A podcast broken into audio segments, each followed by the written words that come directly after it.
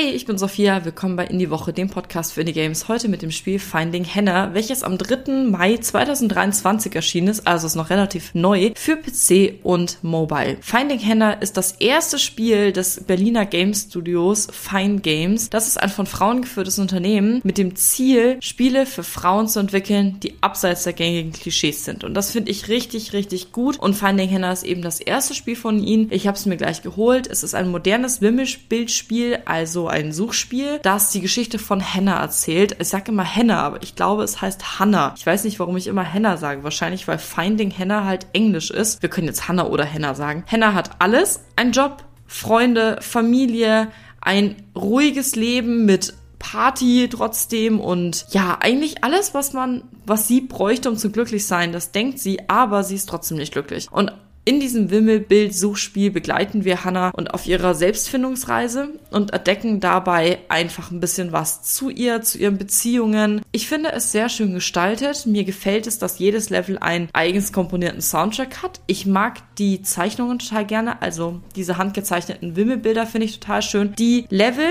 sind in verschiedenen Schwierigkeitsstufen, also man kann verschiedene Spielmodi pro Szene haben. Ein klassisches Wimmelbild, man kann nur Silhouette zum Beispiel suchen, ist ein bisschen schwieriger und man kann dann halt einfach schwierigere Herausforderungen meistern. Und das mag ich ganz gerne. Ich musste mich erst daran gewöhnen, dass ich ein Wimmelbild teilweise öfter machen muss oder kann. Das hat mich ein bisschen verwirrt am Anfang, aber insgesamt finde ich es sehr schön gemacht. Ich mag die Charaktere. Ich finde die Geschichte auch sehr schön. Dementsprechend ein Wimmelbild, was mir gut gefallen hat. Ich hoffe, wir hören uns in der nächsten Folge. Bis dann. Tschüss.